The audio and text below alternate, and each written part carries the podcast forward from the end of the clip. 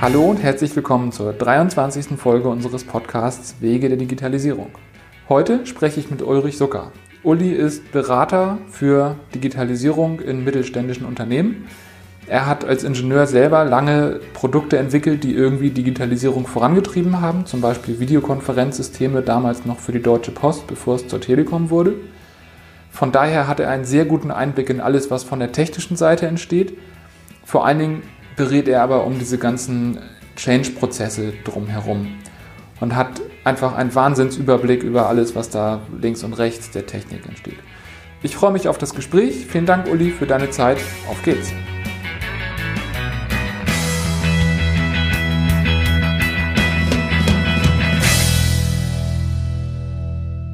Ähm, ja, stell doch mal, stell dich doch mal vor, was machst du, wenn du nicht gerade Podcast-Interviews führst?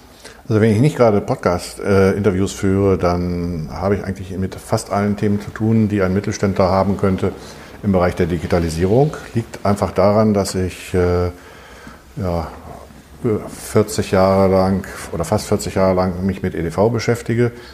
Äh, von der Entwicklung über die Vermarktung, äh, die Beratung und in den letzten Jahren natürlich auch viele Themen im Internet bis zum Internetmarketing behandelt habe mache halt auch ganz viel Projektleitung für, für unterschiedlich große Firmen, teilweise sogar für Konzerne. Geht dann häufig auch um Shops, wobei das natürlich nur ein Bereich ist, der zum Thema Digitalisierung gehört. Ja, jetzt greife ich mal ein bisschen zurück auf unser Gespräch von letzter Woche. Du hast angefangen und hast Videokommunikation ja, ich hatte das Glück, äh, ab 88 äh, die ersten Videokonferenzsysteme mitzubauen. Äh, damals noch für die Telekom. Nein, damals hieß es noch Post, Deutsche Post. Und die hatte äh, mit der japanischen NTT ähm, den Vorteil, dass sie ein staatliches Unternehmen waren, nicht gewinnorientiert und dementsprechend auch Ressourcen hatten, Dinge zu tun, die andere nicht tun konnten. Und das Spannende war, dass die Telekom ein sogenanntes Vorläufer- oder Breitbandnetz gebaut hat, ein vermitteltes Breitbandnetz, was mit, wenn ich das richtig erinnere, mit 150 Megabit äh, Videosignale übertragen konnte und dass man wirklich im Wahlverfahren seinen Partner anrufen konnte und dann halt nicht nur Ton hatte, sondern auch Bild. Und ähm, äh, weil man dann in den 80er Jahren glaubte, dass halt die Videokonferenz mal ganz groß rauskommen würde. Und so haben die halt angefangen. Dann haben sie aber festgestellt, dass diese Videokonferenz also keinen Anklang bei den Menschen findet. Also technisch klappte das alles wohl ganz hervorragend. Und diese Leitungen sind dann auch später angemietet worden von Fernsehsendern, die ihre äh, Fernsehbeiträge überspielen wollten. Aber die Menschen hatten einfach Hemmung, in die Studios zu gehen Damals waren das noch immer Videokonferenzstudios und ähm, äh, im Nachhinein muss ich sagen, äh, ist es nachvollziehbar, dass die Menschen halt durchaus einen großen Unterschied machen zwischen normalem Telefonieren und der Bildkommunikation. Wo sie halt auch gesehen werden, wo man manchmal mehr sieht, als einem lieb ist. Ähm, und äh, ja, das war aus meiner Sicht einer der Gründe, warum diese Technik gescheitert ist. Sie ist dann weiter gescheitert. So ab, ich denke mal so 93, 94 gab es dann ISDN-basierende Systeme. Das, damit äh, hat sich die Möglichkeit, Videokonferenz äh, zu machen, deutlich verbreitert. Also ISDN-Kanäle wurden gebündelt und so weiter, wenn man eine sehr hohe Qualität haben wollte. Aber es hat sich dennoch nicht durchgesetzt, weil die Menschen immer noch nicht den anderen sehen wollten äh, oder selber gesehen äh, werden wollten. Ein Highlight gab es damals in Mitte der 90er Jahre. Das war ein großer Industriekonzern, der Industrieanlagen ausgeliefert hat. Der hat dann seine Industrieanlagen mit, äh, ich sage mal, industrietauglichen Videokonferenzsystemen ausgeliefert, die auf einem kleinen Rolli durch die ganze Industrieanlage gerollt werden konnten und ähm, dort praktisch den Service und Support unterstützt haben. Und die Leute, denen war das scheißegal, wie sie aussehen, die haben sich weder die Lippen nachgeschminkt noch die Haare gekämmt, sondern die waren froh, dass sie mal eben Unterstützung aus einem Service Center irgendwo aus der Welt zu sich in die Anlage holen konnten und mit einem Service-Mitarbeiter diskutieren konnten, ist das Teil kaputt? Ja, nein. Und wenn ja, schickt uns bitte genau dieses Teil und nicht irgendein anderes, damit die Anlage weiterläuft, weil dort war jede Ausfallminute oder Stunde mit Tausenden von Dollars, Euros oder sonstigen Währungen äh, behaftet. Und äh, das war aus meiner Sicht damals somit das erfolgreichste Projekt, was wir da gemacht haben. Mhm. Ähm, jetzt, jetzt ist so ein, ein Konsens, der sich im Prinzip durch alle bisherigen Interviews zieht. Die Technologie ist immer nur irgendwie so der, der Stein des Anstoßes. Eigentlich ist die Digitalisierung ein Thema, das Menschen und Prozesse und das Miteinander betrifft. Mhm. Ich finde, das klingt so bei dir auch durch. Die Technik war zwar irgendwie da und da gab es Leute, die hatten viel Geld und viel Ressourcen und haben tolle Sachen gebaut, aber eigentlich wollte es keiner haben. Ähm, heute ist Google Hangout, Skype, wie sie alle ja. heißen, irgendwie total etabliert. Absolut. Ähm, was hat sich denn da geändert? Also was, was ist an uns heute anders als Gesellschaft oder als Einzelnutzer, dass wir das heute so annehmen? Naja, ich glaube, dass ähm, die jüngere Generation unbefangener mit der Technik umgeht. Und ähm, wenn man sich mit Marketing beschäftigt, dann kennt man auch äh, äh, Theorien, die nennen sich Sinusgruppen. Die Sinusgruppen unterteilt beispielsweise die äh, deutsche Bevölkerung in eine Handvoll verschiedene Gruppen. Und da gibt es die sogenannten Early Adapter. Das sind Leute, die immer das Neueste, Schnellste und Schönste haben wollen. Das sind auch die Ersten, die von mir aus sich ein iPhone kaufen, die sich das, wenn das ein iPhone ein Jahr alt ist, dann das nächste Android oder sonstige Gerät kaufen. Und ähm, so diffundiert letzten Endes eine Innovation, und die muss nicht technologisch sein, aber ist halt häufig technologisch, durch die Gesellschaft. Und irgendwann kommt sie auch bei Oma und Opa an. Mhm. Und heutzutage ist es ja dann auch so, dass nachdem Oma und Opa das gesehen haben, ähm, mit dem Enkel in Vancouver oder Australien skypt und sich da jetzt äh, keine großen Gedanken mehr macht, sondern einfach ähm, es macht, weil sie es schon woanders gesehen haben und weil es ihnen jetzt auch plötzlich einen Nutzen, äh, sagen wir mal, bietet. Mhm. Weil ohne das Gerät würden sie mit dem, den sozialen Kontakt nicht halten können. Mhm. Ähm, jetzt erinnere mich, dass du letztes Mal so ein bisschen ähm, polemisch gesagt hast, Digitalisierung ist eigentlich nichts Neues.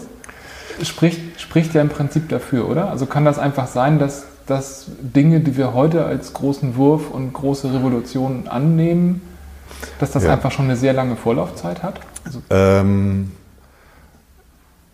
ja, zu dieser, zu dieser These Digitalisierung kann ich eigentlich, aber da habe ich zwei Meinungen oder zwei, zwei Sachen zu sagen. Das eine ist, wenn heutzutage, äh, sagen wir im Jahr 2017, 18, 19 über das Thema Digitalisierung geredet wird, wird oft äh, der Anschein erweckt, als wäre das äh, was völlig Neues. Meiner Ansicht nach ist es so, dass die Welt sich ständig verändert. Das ist äh, aus meiner Sicht eine Binsenweisheit. Und dass wir uns andauernd damit beschäftigen müssen, wo stehen wir, äh, wo kommen wir her und wo wollen wir hin. Mhm. Äh, und was oder was bedeutet sagen wir, die Veränderung in unserer Umwelt für mich? Äh, welche Konsequenzen hat das Ganze? Ähm, und dementsprechend ist auch die, das, was wir heutzutage als Digitalisierung äh, bezeichnen, eigentlich nur ein Aspekt der ganzen Veränderungen, die um uns herum passieren. Und ähm, ja, so würde ich das jetzt einschätzen. Ne? Und würdest du sagen, dass das schneller wird? Also das hört man auch mal wieder raus, dass die Veränderung immer schon da war, aber dass sie halt in den 50ern mit einer anderen Geschwindigkeit voranging als in den ja, ja, sie, die Veränderungen gehen schneller und die Entwicklungen werden auch ähm, beschleunigt. Hängt meiner Ansicht nach auch damit zusammen, dass wir durch die, Digit also durch die Computerprogramme, Software äh, viel Altes wunderbar recyceln können. Ähm, wenn ich heute etwas Neues baue, kann ich viel Altes wiederverwenden und kann dadurch natürlich schneller werden. Früher, wenn ich etwas, eine, ein neues Haus gebaut hatte, äh, bauen musste, dann als Beispiel, dann habe ich immer wieder von vorne anfangen müssen. Ich habe ein Fundament gießen müssen, ich habe äh, Wände hochziehen müssen, etc. etc. Diese Prozesse gehen heutzutage viel schneller, weil ich letzten Endes ähm, heutzutage auf eine Basis zurückgreife, die von mir aus bis in die 70er Jahre zurückgreift. Compiler, Software etc. Mhm. All die Dinge, die kann ich jetzt auf Knopfdruck recyceln, kann was Neues draufsetzen und dadurch habe ich natürlich eine ganz andere Steigung äh, in der Entwicklung. Dazu kommt natürlich auch, dass die Entwicklung, die früher ähm, nur wenige betrafen, nur wenige hatten Computer, nur wenige hatten sag mal, diese technischen Hightech-Geräte. Ich habe gerade vor kurzem gehört, dass in Deutschland auch erst Ende der 80er Jahre äh, fast 90 oder 100 äh, Prozent der Haushalte ein Telefon hatten. Heutzutage haben alle, äh, sind alle soweit und ähm, diese Veränderungen, die werden auch viel stärker in, in, die, in die, privaten Haushalte äh, reingetragen, wodurch auch die Wahrnehmung, dass sich das äh, beschleunigt, äh, eine ganz andere ist. Also mein Vater hat mir beispielsweise Ende der 60er Jahre erzählt, dass es irgendwann Plattenspieler geben wird, die von Lasern abgetastet werden. Fand ich total spannend und keine Ahnung, fünf oder sieben Jahre später kamen dann die ersten CDs raus, kann ich mich noch erinnern und war ganz fasziniert, dass mein Vater das vorher schon wusste. Und früher war es halt so, dass diese Innovationen und die Menschen, die mit diesen Innovationen in Berührung kamen, ähm, ein kleiner Kreis war, von Leuten waren, die, für die das normal war. Und äh, heutzutage äh, finden diese Veränderungen ja auch ja, öffentlich sichtbar in der Gesellschaft statt. Ein gutes Beispiel sind die selbstfahrenden Autos, über die jetzt im Moment gerade geredet wird. Früher wurde sowas in Labors abseits der Öffentlichkeit gemacht. Heutzutage werden diese ganzen Tests auch mit ihren Fehlversuchen und so weiter in der Öffentlichkeit ausgetragen. Und dadurch entsteht natürlich auch eine andere Wahrnehmung. Mhm.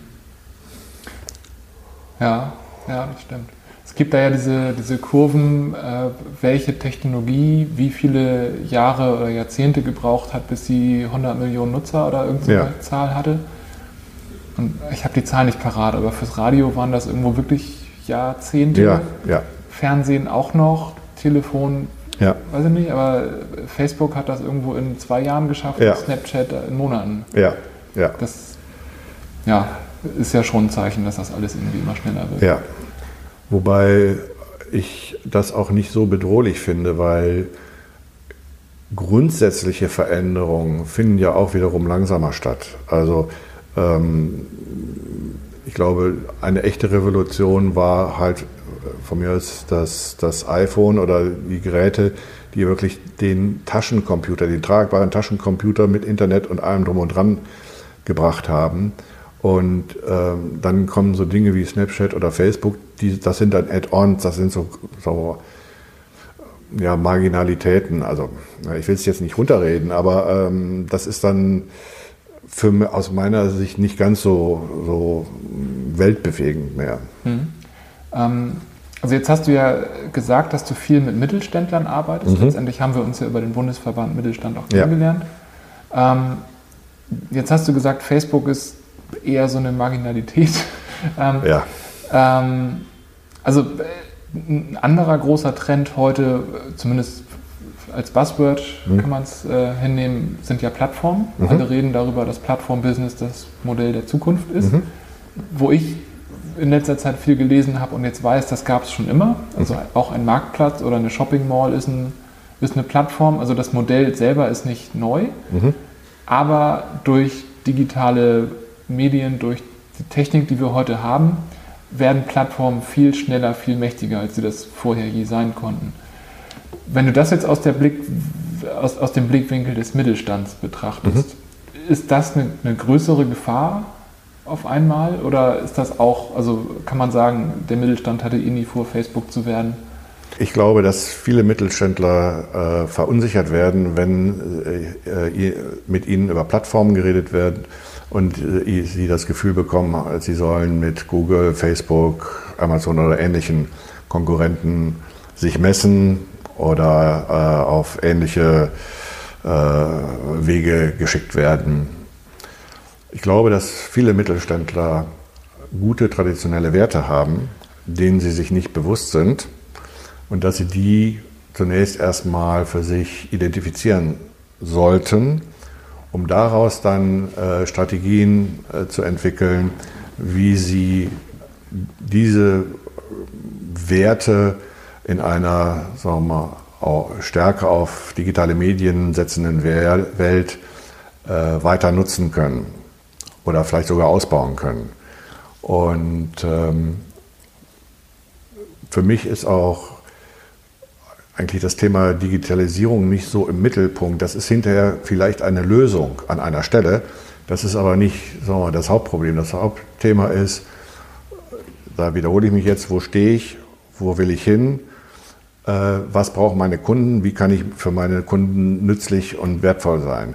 Und wenn ich mir das vor Augen geführt habe, dann kann ich überlegen, äh, äh, was Digitalisierung mir ob, oder ob Digitalisierung mir da weiterhilft. Ähm, man muss ja auch die Grenzen von Digitalisierung sehen. Ich kenne ein Beispiel von einem kleinen Unternehmer, der einen Mietservice für Geräte hat, der komplett digital ist. Also, äh, die Geräte sind im Internet verfügbar, der Kunde kann die Geräte übers Internet buchen, äh, er holt sie ab, liefert sie wieder äh, ab nach einer gewissen Zeit, äh, die Rechnungen werden automatisch generiert etc. etc. Und wenn Geräte lange nicht ausgeliefert werden, wird automatisch sogar ein Newsletter erstellt, wo die Geräte angeboten werden. Das Einzige, was der Mann nur noch machen muss, ist die Geräte ein bisschen warten und Geld kassieren. Klingt jetzt erstmal total toll und je, oder viele werden jetzt sagen, nein, das hätte ich auch gerne so viele Prozesse. Mhm. Die Wahrheit dahinter ist, alles, was ich bisher gesagt habe, stimmt, aber äh, die ganze Software äh, in Zusammenspiel mit der Buchhaltung und dem ganzen Kram ist vor äh, mal, sieben bis zehn Jahren programmiert worden muss jetzt auf virtuellen Maschinen laufen, weil äh, die Datenbank äh, nicht mehr auf den aktuellen Systemen läuft. Die Buchhaltungssoftware wird ist pleite gegangen, gibt es nicht mehr, etc. etc. Und jede Automatisierung hat halt auch ihre Grenzen, beziehungsweise muss gepflegt werden. Und wenn ich das nicht leisten kann, dann sollte ich mir überlegen, ob ich eventuell mal nicht digitalisiere. Was mhm. nicht heißt, dass ich gegen, gegen Digitalisierung bin, aber das muss halt alles sauber äh, miteinander in Einklang gebracht werden. Ja. Und ähm, ich glaube, da äh, ist ein Beratungsbedarf mit Leuten äh, notwendig, die sowohl die Chancen als auch die Risiken oder die Grenzen kennen. Ja, äh, also äh, sehe ich genauso und ist ja letztendlich, also wir, wir sind Softwareentwickler, wir bauen ja auch solche Systeme mhm. und ähm, Würdest du sagen, dass da auch die, die es umsetzen, also die Softwareentwickler manchmal ehrlicher sein müssten, als sie es sind? Also ich meine, ich, ich vermittle unseren Kunden immer sehr ehrlich, wenn wir euch das bauen, entweder ihr seid in der Lage, das selbst zu warten oder ihr seid gut beraten, einen Wartungsvertrag zu machen. Sonst habt ihr da in drei Jahren was stehen, was unsicher und in alle Richtungen offen und nicht mehr pflegbar ist? Das sollte sicherlich der Auftragnehmer auch machen, aber ich sehe da wiederum die Hauptverantwortung der Entscheidungsträger, der Geschäftsführer, der Abteilungsleiter, die so etwas machen. Ähm, die müssen letzten Endes ihr Geschäftsmodell äh, kennen, die müssen sich darüber informieren, welche Risiken sind damit verbunden und welche Chancen. Also das, äh, da sehe ich den Ball eher bei dem Auftraggeber. Es gibt genügend Auftraggeber, die das Know-how nicht haben, aber dann müssen sie darin investieren. Mhm. Ich erlebe ja auch oft, dass äh, Leute dann Aufträge vergeben und das soll dann der möglichst billigste umsetzen. Und ähm, aus meiner Siemens-Zeit habe ich noch diesen Begriff im Ohr Total Cost of Ownership. Das heißt, was kostet mich der Betrieb eines Systems über n Jahre? Mhm. Und damals hatten wir die Diskussion Linux versus äh, Microsoft. Und dann wurde immer gesagt, ja, aber Linux ist doch kostenlos. Stimmt, aber die Wartung kostet auch Geld. Du brauchst einen speziellen Administrator haben und manche Dinge gehen halt mit Microsoft oder gingen damals mit Microsoft deutlich einfacher, billiger und schneller als mit Linux-Systemen. Und äh, wenn man das gegeneinander gerechnet hat, dann kommt man zu einem vernünftigen Ergebnis. Wobei ich weder für das eine noch für das andere plädieren will. Aber nur weil etwas billig eingekauft ist, ist es noch lange nicht billig im Gesamtbetrieb. Äh, mhm. Und das ist sicherlich etwas, wo man, wenn man solche Entscheidungen trifft, auch mal Gehirnschmalz reinstecken muss. Mhm. Und das sehe ich im Grunde genommen nur bei, ja, letzten Endes beim Auftraggeber. Mhm. Und wenn er das Know-how nicht hat, dann muss er es einkaufen und äh, ich, es ist unter Umständen billiger, einen guten Berater mal für ein, zwei Tage zu beschäftigen. Manche Beratungen dauern auch nur eine halbe Stunde und sind strategisch sehr, sehr wertvoll, ähm, als dass man dann sich darauf verlässt, dass irgendein billiger Dienstleister etwas äh, ja, umsetzt. Hm. Schönes Beispiel habe ich, äh, ich glaube, das war das, ja, doch, das, das letzte Interview mit dem Herrn Bückel vom Hit Technopark. Mhm. Ähm, der hat von der, die haben da ja irgendwie zig Gebäude und der mhm. hat von der Heizung erzählt. Die haben jetzt eine smarte Heizung. Mhm. Also bisher in den letzten Jahrzehnten ist der Hausmeister einmal im Jahr ja. rumgelaufen und hat ja. irgendwo äh, einige hundert Heizkörper abgelesen. Das sparen sie jetzt ein, weil man die jetzt manuell, also automatisch mhm. auslesen kann, aber dafür hat er jetzt einen Ingenieur angestellt, der die, ja. äh, der die Komponenten ja. mit der Buchhaltungssoftware verbindet. Und also der ist genauso viel damit beschäftigt, nur dass er einen anderen Stundensatz hat. Ja. Genau, es wird nicht weniger Arbeit, es wird nur andere. Naja, das ist der Punkt 1 und der Punkt 2 ist, ich habe, weil ich auch selber, glaube ich, sehr technikaffin bin, auch genügend Misstrauen gegenüber der Technik.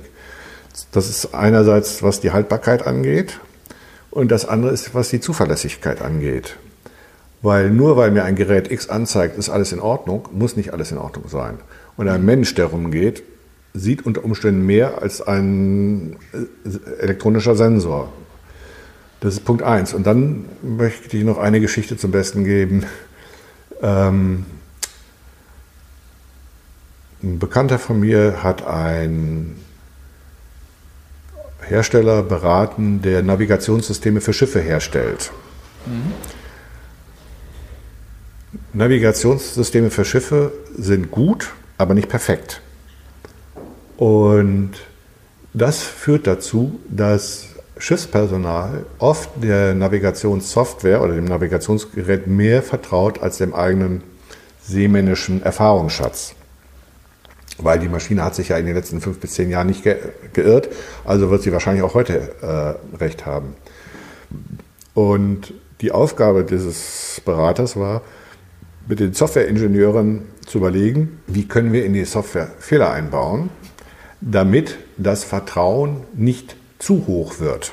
Mhm. Und das ist äh, so etwas, was ich total spannend finde. Ich glaube, das wird etwa, also im Moment äh, bemühen wir uns ja selbstfahrende Autos zu bauen, selbstfliegende Flugzeuge, was weiß ich, was heute alles geträumt wird. Und wenn wir das dann haben werden, dann werden wir irgendwann so viel Vertrauen dazu haben, dass das auch wieder nicht mehr gesund ist. Dass dann da vielleicht auch wieder Leute drüber nachdenken, wie bauen wir Fehler ein. Also das wäre jetzt der übernächste Schritt. Mhm. Na, und das ist sicherlich etwas, äh, was auch kommen wird und was man bei aller Digitalisierung und äh, Vertrauen in diese Technik äh, und Bequemlichkeit auch äh, beachten sollte. Die Dinger sind nicht unfehlbar. Ja, gut. Mir ist es bewusst, ich versuche das unseren Kunden gegenüber offen zu kommunizieren, aber ja, es ist, es ist ein schwieriges Thema.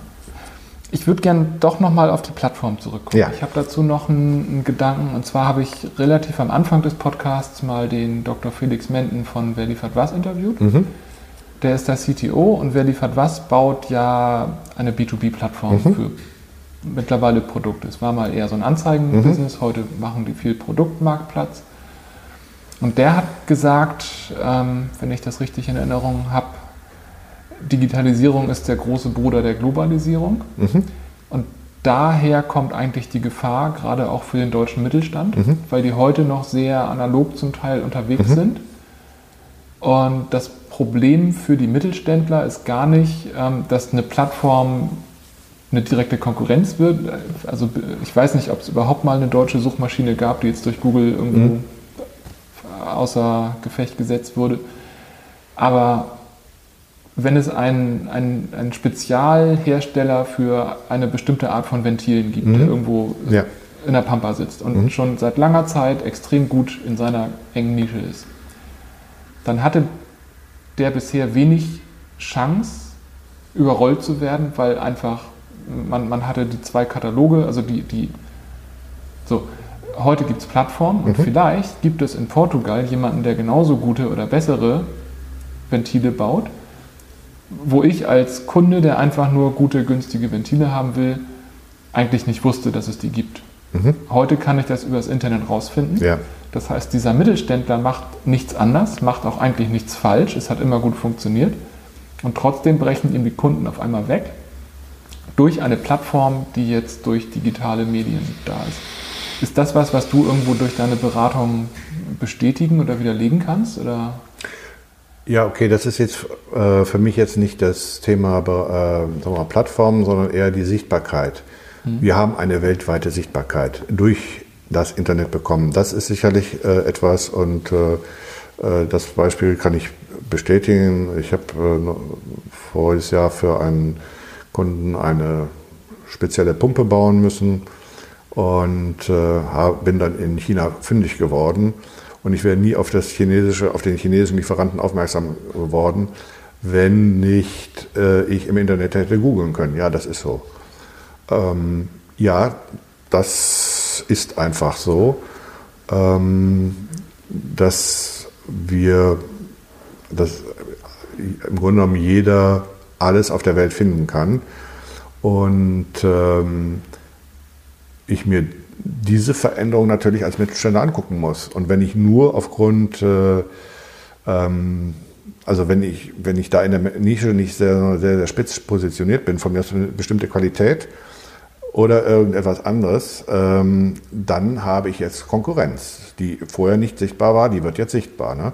Mhm. Und da muss ich dann jetzt überlegen, ähm, kann ich da jetzt irgendwas anderes draufsetzen? Kann ich da noch einen anderen Service bieten? Kann ich da andere Finanzierungsmodelle etc.? Da ist jetzt ähm, äh, sagen wir, Fantasie äh, gefragt. Und das ist sicherlich auch eine Veränderung äh, zu früher. Früher konnte ich mich darauf ausruhen, dass ich ein guter Maschinenbauer bin, dass ich ein guter, dass ich in meinem, in meinem Fachgebiet gut war. Und heutzutage muss ich eigentlich in allen Gebieten gut sein. Ich muss mein Fachgebiet gut beherrschen, aber ich muss auch sagen wir mal, gut in Finanzen, Marketing, Menschenführung etc. sein. Ähm, das hat sich sehr stark verändert. Und wenn ich äh, da in einem sagen wir mal, Gebiet patze, dann kann das schnell zu meinem nach, sehr extremen Nachteil geraten. Ja, das hat sich mhm. verändert. Ich meine, das ist letzten Endes selbst der einzelne Selbstständige ist doch heutzutage Buchhalter, äh, äh, Steuerspezialist, Marketingmensch, äh, keine Ahnung was. Und dann geht er auch noch raus und äh, bietet seine Dienstleistung an. Ne? Also mhm.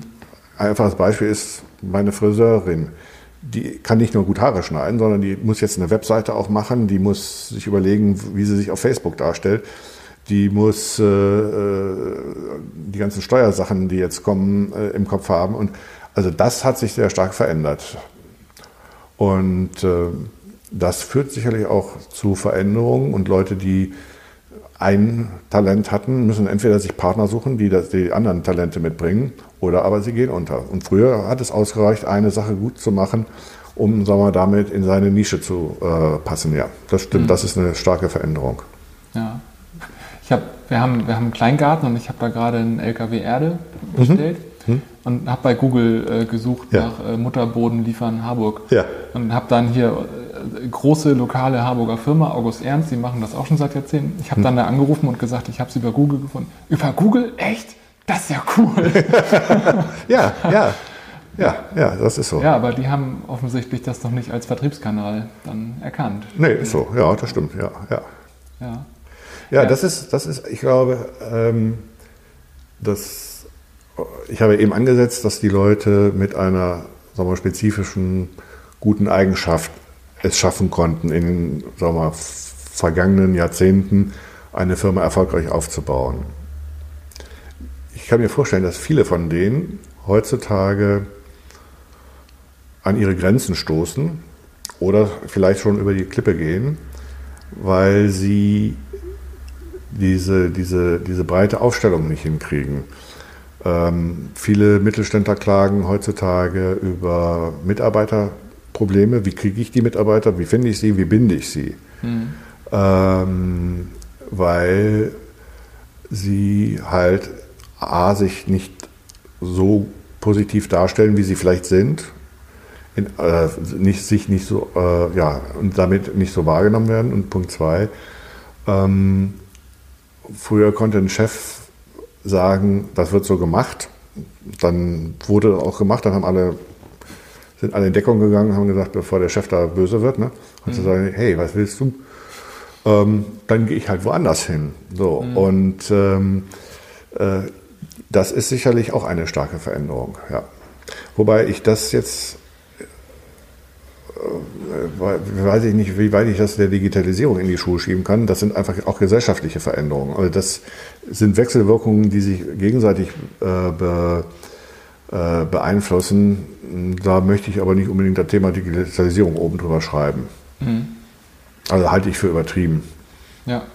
Ich habe da zu dem Thema speziell auch gelesen, dass das, ähm, ich weiß nicht, ob das stimmt, ich habe das nie nachgeprüft, aber in einem Buch ähm, gelesen, dass es im Prinzip vier Arten von, von Generationen gibt. Mhm. Und die, die folgen im Prinzip immer aufeinander. Also, also ich, ich habe so meine äh, Peer Group, wie auch immer, X, ja. X, Y, wo auch immer man mich da einsortieren mag. Und ähm, das, was jetzt kommt, also so mhm. wie ich, also die, diese Art von Generation gab es aber vor, weiß ich nicht, 60, 80, 100 Jahren schon mal. Okay. So dadurch, dass ich bin, wie ich bin, äh, erziehe ich eine bestimmte Art von Kindern. Das heißt, die werden natürlich alles anders machen, als ich das gerne hätte mhm. und so weiter. Und äh, in 60 Jahren ist aber genau wieder so eine Generation X ähm, dann da. Ich, ich müsste das glatt mal nachforschen. Ich fand das, das war ein cooles Buch, aber ich. Ähm. Die haben das zumindest irgendwo in den USA über, über 150 Jahre, diese, diese Wechsel. Das geht gerade so um dieses Loyalität, also bin ich einem Arbeitgeber ein Berufsleben lang loyal oder bin ich eigentlich im Herzen Freelancer und will mhm. gar nicht angestellt sein oder wechsle ich alle drei Jahre? Also das kann ich mir vorstellen, dass man solche Studien in den USA machen kann, weil es auch meines Wissens eine der ganz wenigen Regionen ist, die eigentlich seit ein paar hundert Jahren keinen Krieg hatten. Ach, zumindest nicht vor Ort, ne? ja, kein, ja darum geht es ja. Ne? Also Kriege führen ja durchaus zu sehr starken gesellschaftlichen Verwerfungen und Veränderungen. Hm. Äh, mein Urgroßvater ist 104 geworden, der ist 1857 geboren, 1961 gestorben, hat von, der ersten, von den ersten Dampfloks bis zum Sputnik alles miterlebt. Und der hat auch vier Kriege miterlebt, wenn ich das richtig äh, recherchiert habe. Hm. Für den war das in Anführungsstrichen normal, dass immer nach einer gewissen Zeit wieder alles umgewürfelt wurde. Ne? Mhm. Und äh, wir sind ja jetzt die, sagen wir mal, die dritte Generation, die im Frieden in Europa, in Deutschland lebt. Und äh, toi, toi, toi, möge es noch so lange so bleiben. Ne? Ja. ja, auf jeden Fall.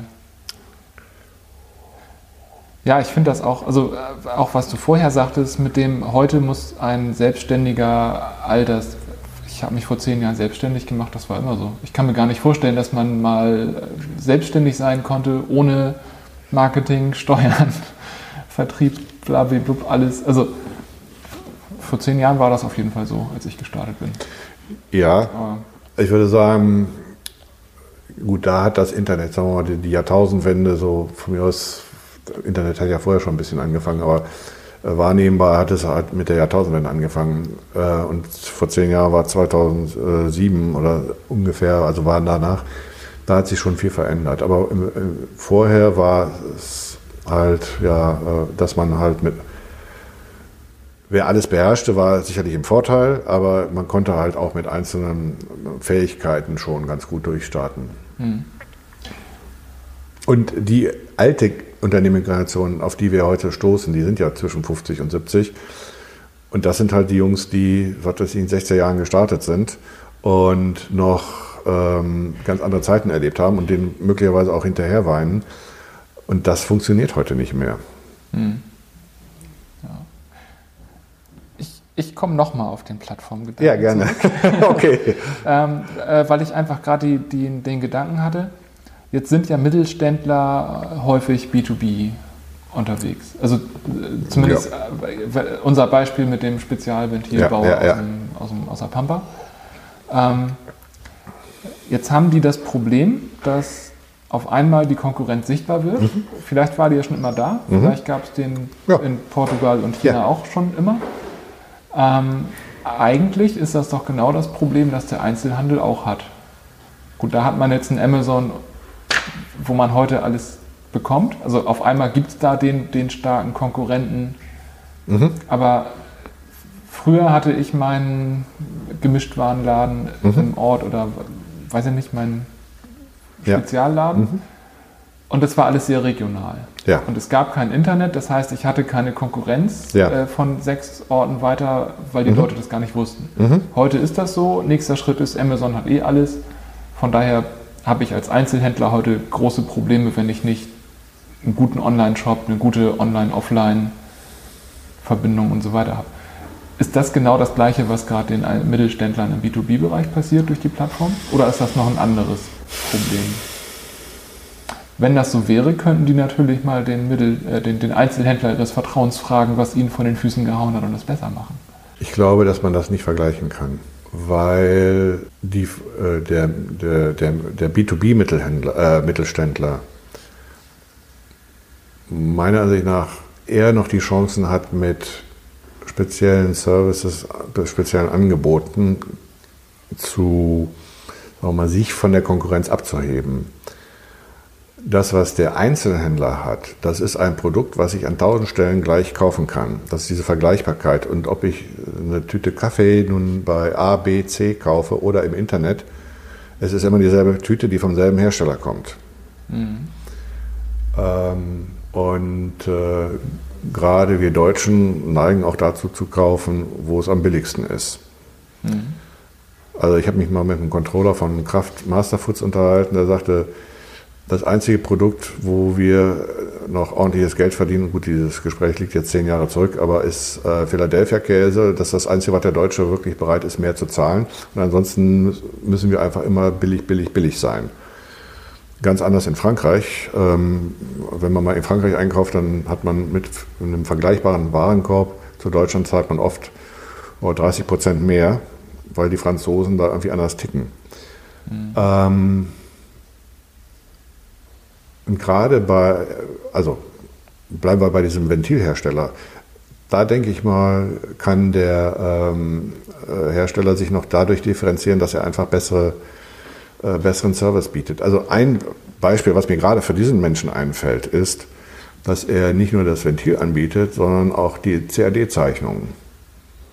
So, dann, äh, äh, ich habe es gerade selbst erlebt, in meinem Hobby bin ich, äh, bastel ich gerne Modellhubschrauber und habe bestimmte Teile bestellt äh, und habe dann nicht nur die Teile bekommen oder konnte ich mir sogar die CAD-Zeichnung runterladen, sodass ich die Teile direkt in meine Konstruktion einbauen konnte. Fand ich total sexy.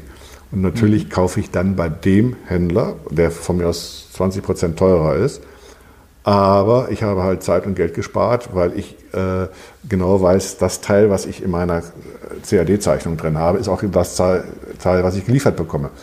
Ob das bei dem Händler äh, aus Spanien oder Portugal äh, oder China der Fall ist, das weiß ich nicht. Da habe ich die mhm. Garantie, da, weil ich da ja genau diese Konstruktionszeichnungen habe. Ne? Und ich kriege sogar äh, für zehn verschiedene CAD-Programme. Fand ich also total klasse. Und das mhm. sind so Dinge, wo ich denke, da kann man sich differenzieren. Okay, aber das erfordert ja, dass man das tut. Also ja. Bisher klar. musste man das vielleicht nicht.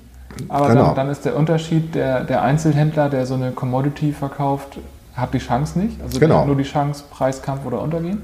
Der hat noch andere Chancen, aber da kann, können wir gleich drauf kommen. Mhm. Okay, aber als, als Mittelständler, also wenn ich nichts tue, wenn ich nichts tue, in der Spirale, aber ich habe zumindest die Chance, mich. Okay, genau. das, das ist doch.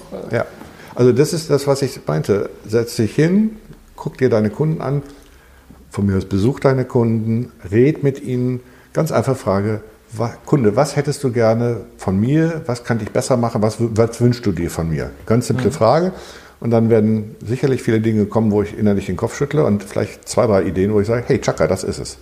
Also mhm. das ist, also ich würde mich auch nicht da hinsetzen in meinem Kämmerchen und äh, äh, ähm, versuchen selber darüber nachzudenken, was andere wollen, sondern einfach rausgehen, fragen.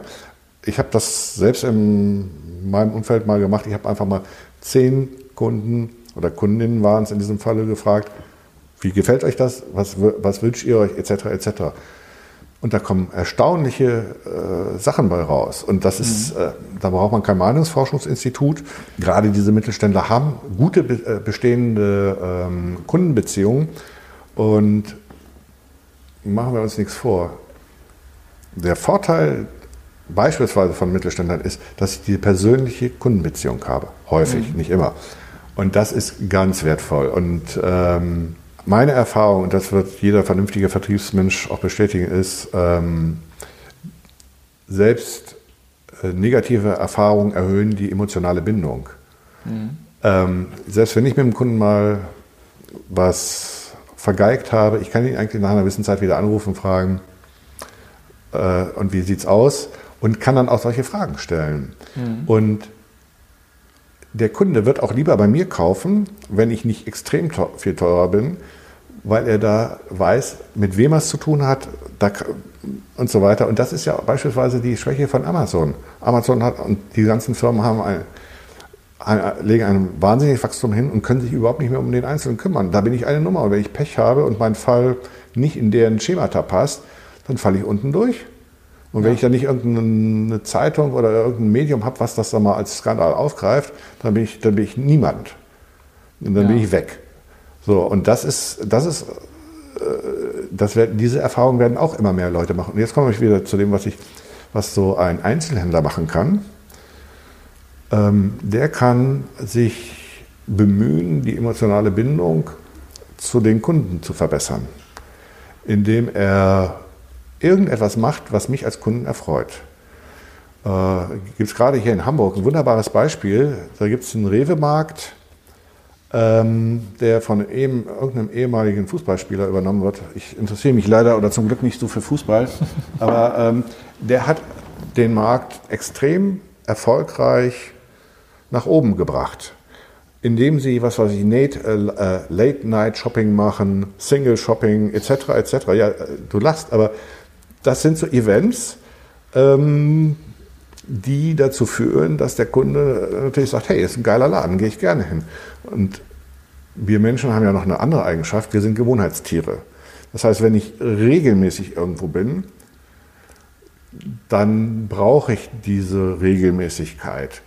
Ähm, dann fällt es mir schwer, dieses Muster zu durchbrechen und woanders hinzugehen. Und ähm, wenn ich dann werde ich auch meine normalen Einkäufe immer in meinem Lieblingssupermarkt machen, weil da eine nette, hübsche Verkäuferin ist, weil da, keine Ahnung, irgendwas ist, was ich eigentlich gerne mag. Und klar, vielleicht werde ich dann auch mal zur Not am Sonntagvormittag äh, bei äh, irgendeinem Lieferservice bestellen, der mir dann gegen 14 Uhr irgendein, irgendwas Spezielles bringt, weil ich das vergessen habe, aber abends grillen will oder Freunde kommen aber ich werde trotzdem meinen Standardeinkauf noch im Supermarkt machen. Ne? Mhm. Das mache ich natürlich nicht, wenn ich in irgendeinen Supermarkt gehe, dort eine muffige Verkäuferin oder einen muffigen Verkäufer habe, äh, der äh, Pfandautomat nicht funktioniert, das alles mit Stress verbunden ist, ich keinen Parkplatz finde. Ähm, und ich dann, sag mal, die Alternative habe, im Internet zu bestellen, dann, dann ist natürlich da die, die Motivation abzuwandern größer. Ne? Mhm. Aber wie gesagt, das sind Dinge, die auch ein Einzelhändler machen kann. Beispielsweise die Buchläden, die waren ja die ersten, die ähm, Stress hatten äh, mit dem Internetversand. Also Bücher und CDs waren einfach, die sind einfach überall gleich. Mhm. Und die Buchläden haben sich ja auch sehr stark verändert. Kaum ein Buchladen, der nicht eine Kaffeeecke hat, wo ich nicht schmökern kann, wo nicht nette, freundliche Verkäuferinnen mir äh, weiterhelfen und so weiter, wo ich äh, vom Rhein, ich verkaufe dir ein Buch, zu, haben die sich entwickelt zu einem Platz, wo ich gerne mal hingehe, entspanne, schmökere. Klar, die haben jetzt auch viel Tinnef, den sie so mitverkaufen, ne? aber so haben, mhm. überleben die auch. Und dieser ja. Trend kommt noch nicht mal aus Deutschland. Meine, meiner Kenntnis nach kommt die auch aus den USA. Die amerikanischen Buchhändler haben das als erstes erfunden. Und das ist dann von ein, zwei großen Ketten hier in Deutschland übernommen worden. Also ich kenne noch, habe es noch miterlebt wie in Köln. glaube, Gonski hieß der Laden, riesengroße Buchhandlung, umgebaut wurde mit Kaffeeecken und Bistro und allem drum und dran, sodass man durchaus Lust hatte, dahin zu gehen, weil es hat Spaß gemacht, man hat sich da wohl gefühlt, man hat schmökern können, man hat andere Leute zugucken können und so weiter. Also ähm, das sind so Sachen, die dann auch so einem Laden zu äh, helfen zu überleben. Ja. Und der nächste Punkt beispielsweise, äh, um mal, da, ich hatte mal eine Reederei, die wollte Internetmarketing oder hat Internetwerbung mit uns gemacht. Die wollten partout ihre äh, Kreuzfahrtkataloge an den Mann bringen. Und ähm, hatten aber Angst, dass ihnen die ähm, Reisebüros abspringen, weil über die kam natürlich damals das Hauptgeschäft.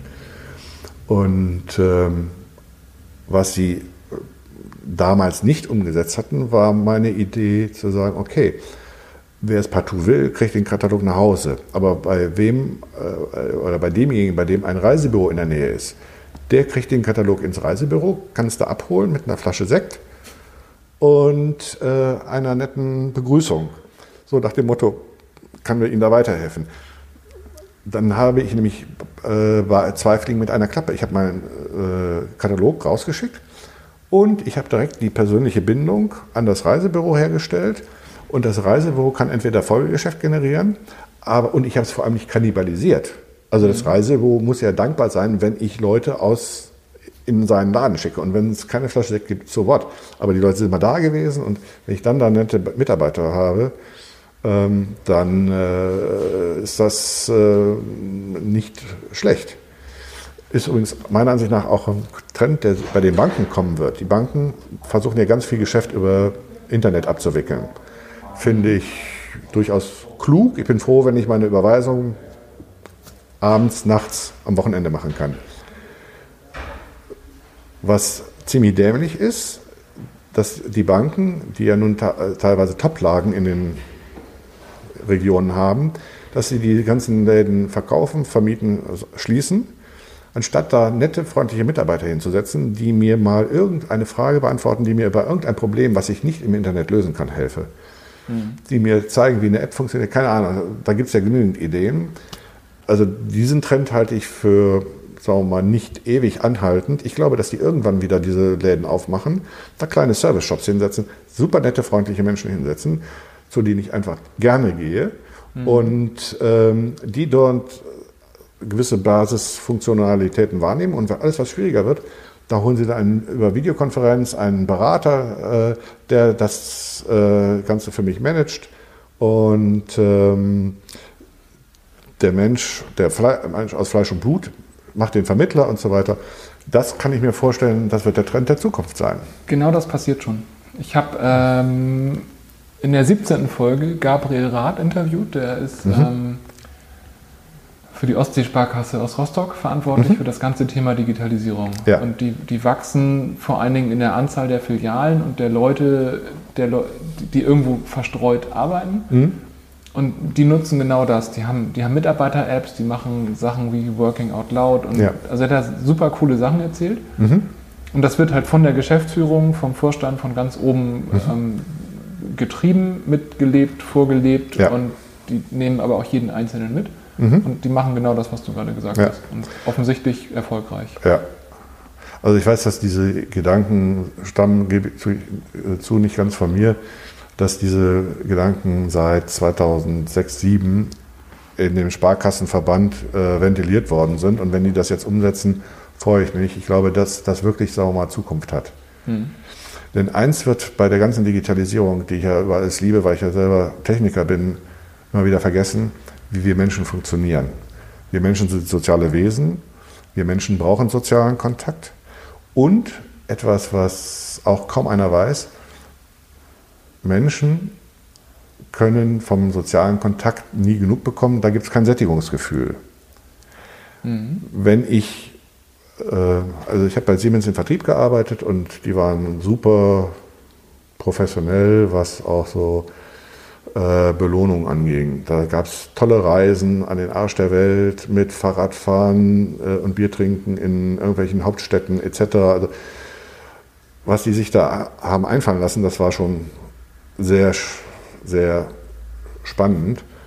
Und ähm, wenn man jetzt Motivationsforscher sagt, das kann man alles oder das, all diese Belohnungen führen eigentlich zu einem Sättigungsgefühl. Also gerade auch ähm, Bonussysteme, die über Geld funktionieren. Ähm, und das Einzige, was halt nicht zur Sättigung führt, ist halt sozialer Kontakt.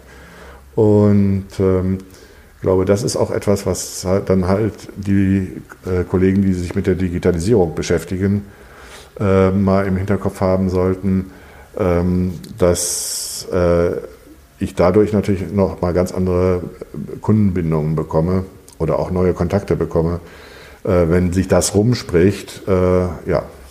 Ja, macht total Sinn. Also passt zu, meinem, zu meiner Erfahrung. Lustigerweise passt das zu dem, ich habe, ich muss mal im Luschan wann das war, letztes Jahr, äh, Finn, Finn Plotz interviewt, der mhm. Geschäftsführer von unserem aktuellen größten Kunden ist, der mhm. vorher eine Firma gegründet, aufgebaut, verkauft hat. Der hat angefangen, als er 16 war, der ist heute 21. Mhm. Und der der nutzt all, all das, was online und digital ist. Ja. So, aber der sagt mit seinen 21 Jahren, ich setze mich lieber ins Auto und fahre mal eine Stunde dahin, um mit dem Auge in Auge ja. zu reden, als ähm, eine E-Mail zu schreiben, weil ja. der persönliche Kontakt den Erfolg ausmacht. Mhm. Und ja. das ähm, ja, ist auch meine Erfahrung. Ich, ich mache den Podcast bis auf wenige Ausnahmen ausschließlich, so wie wir das jetzt hier machen, dass wir uns gegenüber sitzen. Alles andere ja, würde, glaube ich, einfach ja. nicht so gut werden, wie ja. es persönlich wird. Ich finde, das, also ich meine, das ist eigentlich ein sehr schöner Gedanke, den man allen Leuten zurufen sollte, die vielleicht Angst vor dem Thema äh, Digitalisierung haben, dass das eigentlich alles Hilfsmittel sind, die einem das Le Leben erleichtern sollen, die, einem, die das Leben auch ver ver verändern. Ähm, aber ähm, dass halt der Mensch immer noch im Mittelpunkt steht. Und ich glaube, Jetzt kommen wir wieder vielleicht zurück zu, zu den Videokonferenzsystemen. Damals waren sie keine Hilfe oder sind nicht als Hilfe wahrgenommen worden, sondern als ja, Bedrohung, Belästigung. Und heutzutage, wo wir uns oder wo sich viele Menschen dem Thema spielerisch nähern, die Leute nutzen ja die Videokonferenz, also sei es Skype etc. etc. ja nicht, weil sie es müssen, sondern weil sie das Bedürfnis nach Nähe haben. Sie wollen ihren Enkel sehen, sie wollen ihren Ehemann sehen, der äh, auf Dienstreise ist, die Ehefrau, die vielleicht auch auf Dienstreise ist etc. Die Mutter will die Kinder sehen, die gerade bei der Oma im Urlaub sind und so weiter. Deswegen nutzen die das. Und dann mhm. nutzen die es auch gerne, weil es ihnen ja weiterhilft. Ne? Ja. Ja, und weil es einfach ist. Also und weil es natürlich einfach ist. Es geht auf Knopfdruck. Das ja. Äh, muss ich sagen, war damals noch ein bisschen schwieriger. Ja, das war. ja. ja. Ähm, ja. Ich, ich würde gerne so Richtung Abschlussfragen mhm. kommen. Ein, einen Gedanken zu dem, was du eben äh, bei meinem letzten Ausflug zu den Plattformen gesagt hattest. Ja. Ähm, mich hat das so glücklich gemacht, dass, ähm, dass man einfach seine Kunden fragen soll. Ich, ja. Also ich arbeite gerne und oft mit Startups. Ja. Und ich habe in der Vergangenheit ja auch einige Firmen selber mitgegründet. Von daher habe ich alles, was da so gerade in ist, rauf und runter gelesen. Dieses mhm. ganze Business Model Canvas und Value Proposition Design und so mhm. weiter. Mhm. Und letztendlich ist ja auch da die Kernaussage in diesem heutigen Startup-Hype, ähm, dass man erstmal das Kundenbedürfnis äh, validieren muss. Und da, da, musst du rausgehen und mit echten Menschen reden ja. und so weiter. Und ich weiß nicht, wie oft ich das gemacht habe. Irgendwelche Ideen validiert, rausgefunden, ja, gibt einen Markt oder ist eine tolle Idee, aber will keiner haben. Und das, das ist so anstrengend, wenn du mit einer Idee dastehst und dich dann fragen musst, okay, wer, wer ist denn da, wen könnte ich denn fragen? Wo finde ich die? Wie frage ich die? Und dann geht man durch Facebook-Gruppen oder macht Online-Umfragen mhm. oder versucht irgendwo Menschen in der realen Welt irgendwo aufzutun. Aber dass man als Mittelständler genau das Gleiche nur tun muss, einfach mal die Leute fragen, dadurch einen Marktvorteil bekommt, aber die gibt es ja schon. Die habe ich ja in meiner Kundenkartei. Ja. Ich muss sie nur anrufen. Das, das ist so einfach. Also ja. Ja. Das, äh, das ist schön. Das macht mich Ja. ja, also gerade wenn wir über diese B2B-Sachen äh, reden, glaube ich, äh, sollte es nichts einfacher als das sein. Ne? Ich muss nicht mal mich in die Fußgängerzone setzen. Genau, ja. ja. ja. Ähm, ich hatte auch mal die Chance oder die, die, die, Aufgabe, mich mit ISO 9000 zu beschäftigen. Oh ja, großartig. Und na, als ich anfing, haben alle gesagt, ach Uli, Uli äh, ISO 9000 ist scheiße, da kannst du die größte Scheiße zertifizieren lassen. Mit dieser sagen wir mal, Grundaussage bin ich dann zu so einem Kurs gegangen, wo dann verschiedene Leute geschult wurden, wie führe ich ISO 9000 ein. Und dann habe ich aber zum Glück in der allerersten Stunde oder Runde gelernt, dass es nicht nur darum geht, etwas zu zertifizieren, sondern es auch einen kontinuierlichen Verbesserungsprozess gibt. Und dann habe ich plötzlich begriffen, oh, das ist ja doch gar nicht so übel. Und das ist, glaube ich, etwas, was vielen fehlt und von vielen nicht gelebt wird. Nämlich dieses, dieser Kreislauf, wo stehe ich und wie kann ich das, was ich habe, verbessern. Wenn ich das mache, dann muss ich eigentlich zwangsläufig auch mal dahin kommen, meine Kunden zu fragen und auch meine Mitarbeiter zu fragen und so weiter und so weiter. Und das ist für mich so der, der, der Schlüssel, dieser, dieser Kreisprozess, gucken, wo stehe ich, was ist gut, was läuft schlecht, was muss ich verbessern, ändern, wieder gucken und so weiter. Wenn ich das mache, wenn ich das kontinuierlich mache, dann ist auch das Thema Digitalisierung, was weiß ich auch immer, für mich eigentlich nicht mehr das Thema. Mhm. Und es gibt, ich möchte noch ein kurzes Beispiel bringen für Leute, die, denen das Thema wirklich am äh, vorbeigeht. Ich hatte mal in einer Beratungsrunde eine Unternehmerin, etwas älter, die war völlig irritiert und verängstigt, glaube ich wenigstens, also sagen wir mal verunsichert, was das Thema Social Media anging. Weil alle sagten, wir müssen Social Media machen. Diese Frau hatte oder hat noch einen Büroservice für asiatische Firmen. Also eine deutsche Telefonnummer, deutsche Mailadresse, wahrscheinlich auch deutsche Webseiten für asiatische Kunden. Und sie hat letzten Endes nichts anderes gemacht, als bestimmte Anfragen automatisch, also halbautomatisch beantwortet und andere Dinge weitergeleitet nach Asien und das dann wieder zurück nach Deutschland transferiert und ist zwei oder dreimal im Jahr nach Asien geflogen und hat sich dort persönlich mit den Kunden getroffen, abgesprochen und so weiter. Und da sie diese Firma anscheinend auch nicht vererben wollte, konnten wir ihr dann sagen, Mädel, du machst alles richtig. Diesen persönlichen Kontakt zu deinen Kunden, das ist das Entscheidende. Den Rest, den du in Deutschland machst, ist auch gut. Du brauchst keine Angst vor Facebook, Xing oder sonstigen Medien haben, weil das dein Geschäftsmodell überhaupt nicht betrifft. Mhm. Und die Frau war auch glücklich und zufrieden und ist dann ja, sehr beruhigt nach Hause gegangen. Ja. Ja, also ist ja auch so, dass das einfach nicht für jeden was ist. Also ich, genau. wir, wir machen Software, unsere Projekte dauern Monate bis Jahre. Mhm. Ich kriege all unsere Projekte ausschließlich über persönlichen Kontakt. Ja. Und ich habe einmal versucht, Google-Anzeigen zu schalten, aber ein Klick auf IoT kostet 18 Euro. Und wenn, wenn überhaupt äh, eine Anfrage kommt über, über ja. so eine ähm, Online-Kanal-Geschichte, dann ist das jemand, den kenne ich nicht. Das ist jemand, der kennt mich nicht. Mhm. Und ich habe noch nicht erlebt, dass da ein qualifizierter Kontakt ja. kam. Nein, es gibt einfach auch nicht wenige Beispiele, wo das einfach überhaupt nicht funktioniert. Äh, meine Frau ist Filmemacherin. Diese Branche ist so klein, so speziell. Die wird nie, nie, nie einen Auftrag über das Internet bekommen, sondern die, das Dutzend oder zwei Dutzend Redakteure deutschlandweit, die potenzielle Auftraggeber sind, kennt sie persönlich, die mhm. kennen sie, die wissen, was sie macht, ist so. Ne? Also da gibt es einfach auch Beispiele, wo es einfach dann wirklich nicht funktioniert. Ja. Man muss halt nur rausfinden, ob das auf einen zutrifft oder ob man übermorgen genau. äh, abgestellt ist. Ja. Ja, okay. Ähm, ich glaube, wir könnten das noch Stunden und Stunden weiterführen, aber ich, ich, ich komme mal zu den, zu den Abschlussfragen, ja. ähm, bevor wir alle anderen langweilen. Ähm, wie hältst du dich zu dem ganzen Thema aktuell?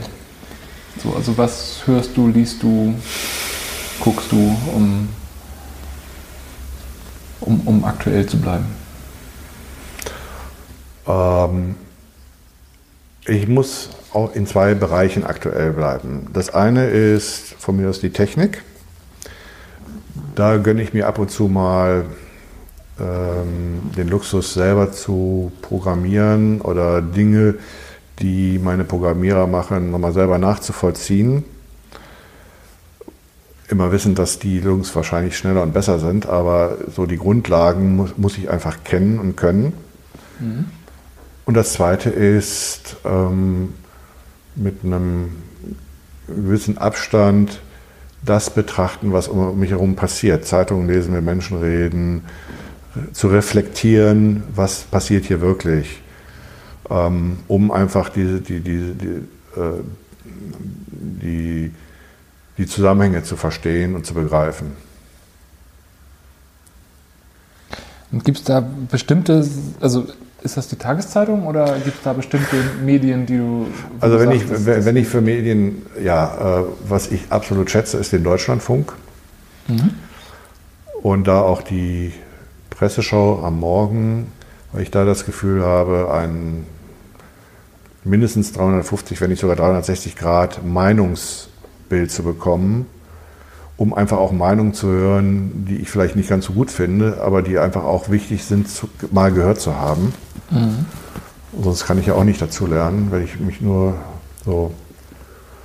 Und ansonsten ja, die Nachrichten bei NTV also, oder bei Spiegel Online, das sind so die wesentlichen.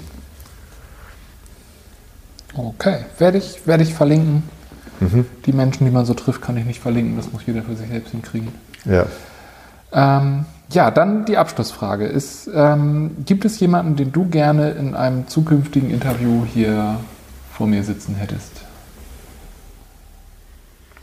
Also spontan würde ich ähm, Jörg Jansen sagen, äh, den ich deswegen schätze, weil er sehr reflektiert ist und in seiner Arbeit eine sehr hohe Methodenkompetenz hat, mhm. was für mich für eine sehr hohe, ähm, technisch gesprochen, Wiederholgenauigkeit äh, führt. Ähm, ich habe einfach selbst die Erfahrung gemacht, dass wenn man mit bestimmten guten Methoden an Fragestellungen herangeht, dass man dann sehr schnell sehr weit kommt. Und das halt immer wieder. Und das ist für mich ein Wert an sich. Äh, nichts gegen Bauchgefühl, aber gerade wenn ich sagen wir mal, viele verschiedene Projekte habe und da immer wieder zu guten Ergebnissen komme, dann finde ich das wertvoller, als wenn man ab und zu mal in einem Einzelprojekt Topleistungen erbringt. Mhm. Auf jeden Fall. Ja, das ist das. Okay. Ja, vielen Dank. Werde ich, werde ich versuchen, da zu einem Interview zu kommen.